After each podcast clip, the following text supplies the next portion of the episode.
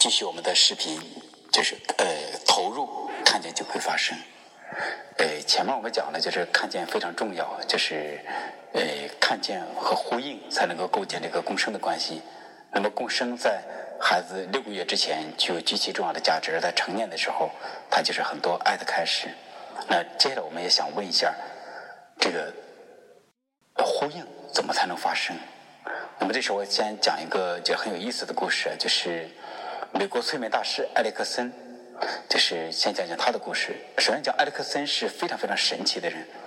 呃，在埃里克森之前，在埃里克森的催眠之前，其实催眠是不被学院派所接受，因为之前的催眠主要是用来做表演的，而这个他的如果用来做治疗的话，就发现他的疗效很不稳定。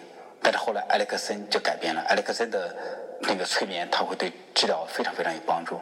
那么埃里克森他是美国人，他一出生就有严重的问题，一出生就被查，就是他就有色盲，而且色盲很特别。我们一般都听说过红绿色盲是吧？红绿不分，但是埃里克森是紫色色盲，什么意思呢？他的世界只有一种颜色，就是紫色。而且埃里克森还有一个问题是那个叫音盲。什么叫做音盲呢？我们能够听到韵律和节奏，是吧？韵律和节奏的起伏和跌宕变化，但是对埃里克森来讲，他听不见韵律和节奏，所以所有的声音对他来讲都是嘈杂的噪音。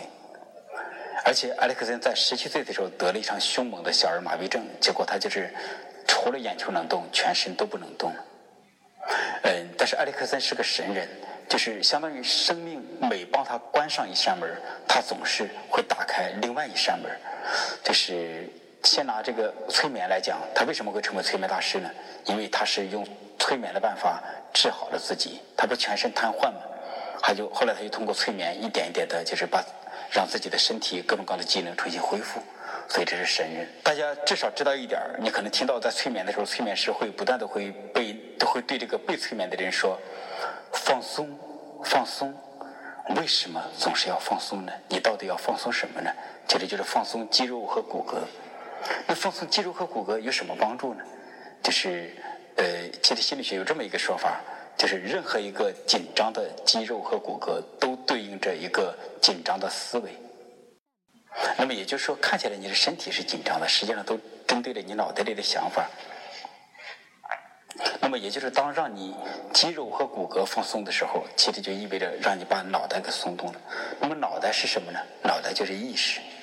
当你把意识给松掉了，把意识给放掉了，这个时候潜意识就会出来。而埃里克森来了一次凶猛的小儿麻痹症，他全身都瘫痪了，只有眼珠子能动。所以，也就是意味着小儿麻痹症让他全身处在长时间的彻底的放松里。所以这个时候，埃里克森就他碰触到了更深的潜意识，就是所谓的灵性。那么后来，埃里克森是启动了灵性的力量，然后最后一点点的让自己的恢复机能重新恢复。那么，埃里克森的故事，其实，在很多心理学人里头都会把他当做是近似于神话来对待。其实，埃克森也像神一样的存在。那么我知道的就是国内的一个心理学家，他是这样说的。就他跟我说的时候，他已经五十多岁了。他说，如果现在让他来一次全身瘫痪，然后他能达到埃里克森的境界，他愿意就是来试一次。但我们知道这就是说说而已。哎，那么埃里克森还有他的这个就是阴谋的事情，结果这又给了他一个馈赠，就是在他五六岁的时候，有一次埃里克森经过一个教堂，结果发现一群人聚在一起，发出非常嘈杂的难听的声音，他们还非常开心。埃克森就觉得很震惊，说这些人为什么这么开心呢？他就观察这些人，其实那是大家知道，那在教堂，他们其实在唱颂歌，唱颂歌的时候，你的韵律和节奏，这不就是一致的吗？是吧？一起高，一起低，而且节奏也是一样的。他们一起唱颂歌，这个韵律和节奏同频共振，让他们感到开心。其实这就是呼应。但埃里克森注意到的是啊，他们都在同一个就是节奏在呼吸。所以，艾利克森就后来他后来他就知道，如果你想和别人在一起开心的话，你在跟别人谈话的时候，你就看着和他们的呼吸，你给他们的呼吸保持同一个频道，你就会开心。呃，结果后来这成为埃里克森那个流派做催眠的时候的一个技巧。因为我曾经学过三年的这个埃里克森流那个催眠，所以我就知道一些催眠。但是坦然的说，我不是催眠高手啊，我只是就是学到了一些。呃，那么我在做催眠的时候，也会看着我的这个被催眠对象，看着我的来访者，我就会尽可能的让我的呼吸和他们保持同一个节奏。但是我普遍的发现。我的呼吸是比较慢的，而这个来访者的呼吸，特别是女性的呼吸，普遍都比较快。结果后来我就变成，如果我跟他们同频呼吸，我就很累。后来我就变成，他们呼吸三次，我呼吸一次。但这样的话也能构成一种，就是构成一种东西。那么埃里克森流派他把这个称为叫做场域。什么叫做场域呢？就是。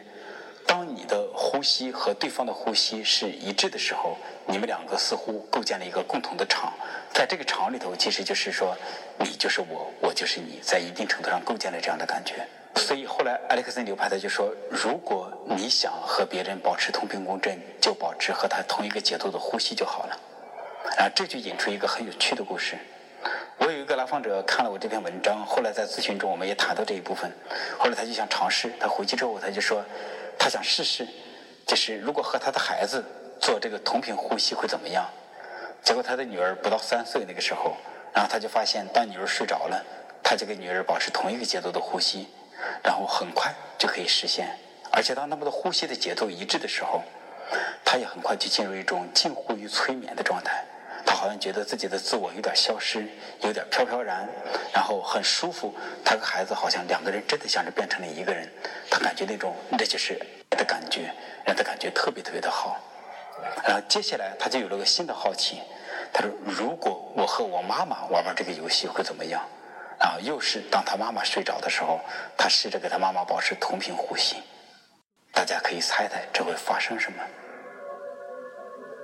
就。非常非常神奇的是，他妈妈虽然睡着了，但是他妈妈有一种本能，每当女儿的呼吸就要跟妈妈保持一致的时候，他妈妈啪就把呼吸的节奏就给变了，然后屡试不爽。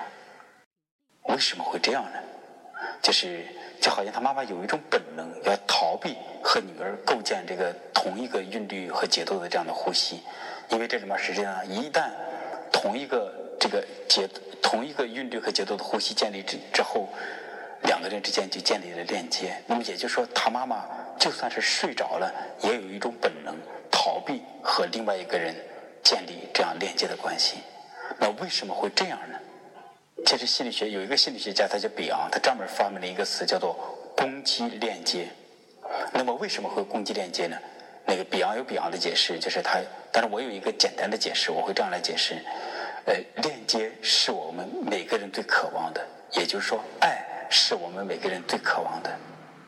如果你曾经发出，比方说上万次渴求，你渴望得到爱，但是你都失败了，那么这是让你最绝望的事情。以后就变成，只要你再渴望和别人建立链接，再渴望就获得爱，你就感觉到很痛苦，而且这个痛苦里头藏着一种极度的羞耻的感觉。然后你为了避免这种痛苦、极度的羞耻还有绝望，以后你就会说这东西我再也不想要了。所以就变成，当有别人想和你建立爱的联系的时候，你会想办法去切断它，你会攻击这个链接，让链接不要发生。那么，所以你看，这就构成了一种本能。其实这样一个极端的故事，大家可以想象，在你的生活中会不会是这样子？比方说，当有时候爱就要发生的时候，你就突然之间。变得很奇怪，变得非常有攻击性。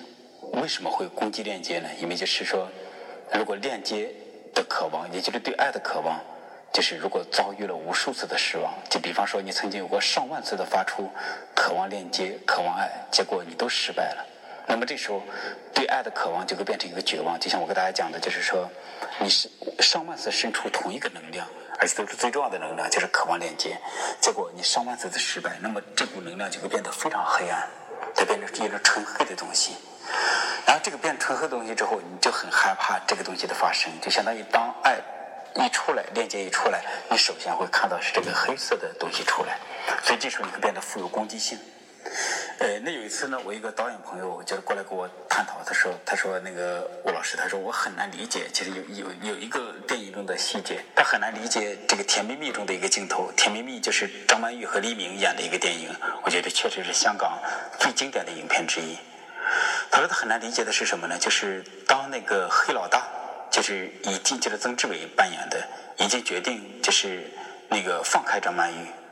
而且这个时候，张曼玉和黎明他们两个就是真的就可以相爱的在一起了。然后这个时候，那个曾志伟出了点事情，结果他要逃战到美国去。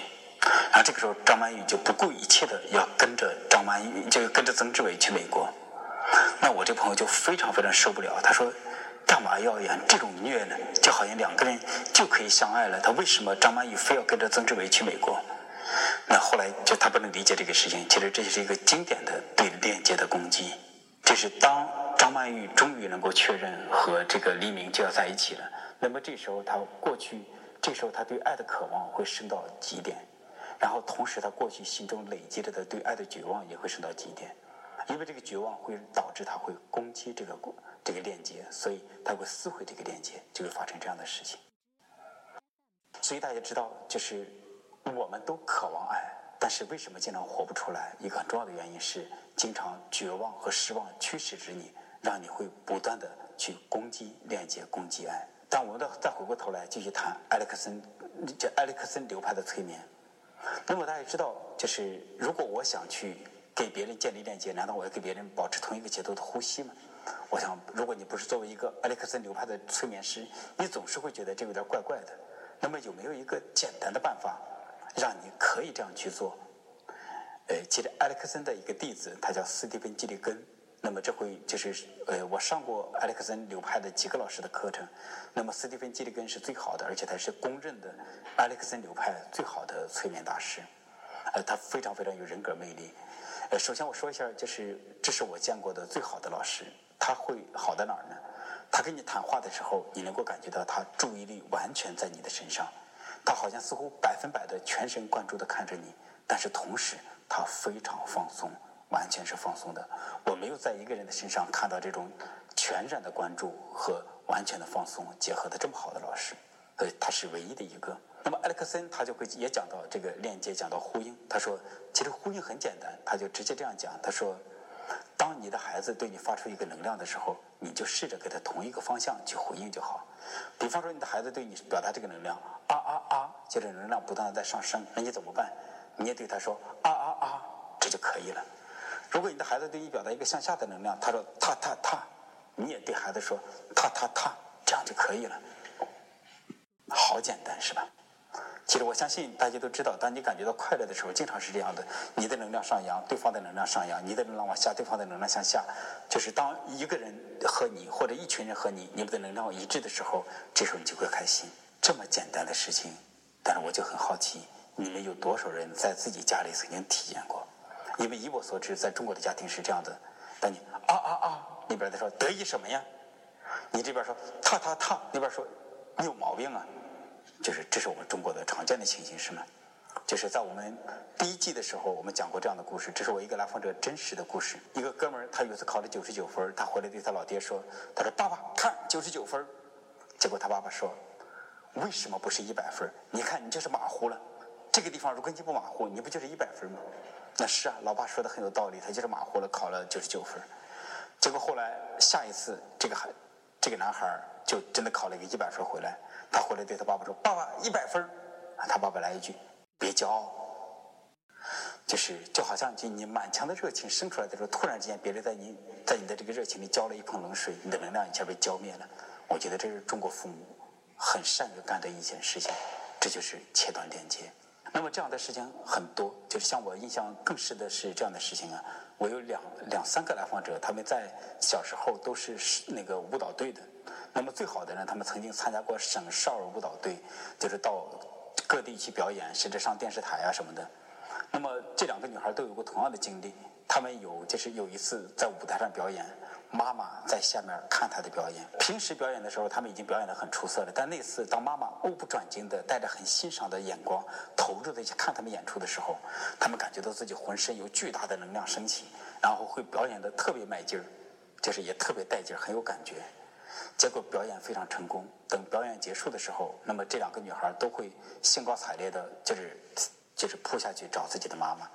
其中有个女孩还就是提前，就是就好像那个节目还没有完全结束，她就已经控制不住的，结果提前去找她妈妈了。两个人都是同样的动作，张开双臂朝妈妈冲过去，然后想扑在妈妈的怀抱里。然后中国式的妈妈都会来了一句：“女孩矜持点。”后他们立马就感觉一种巨大的羞耻感就会出来。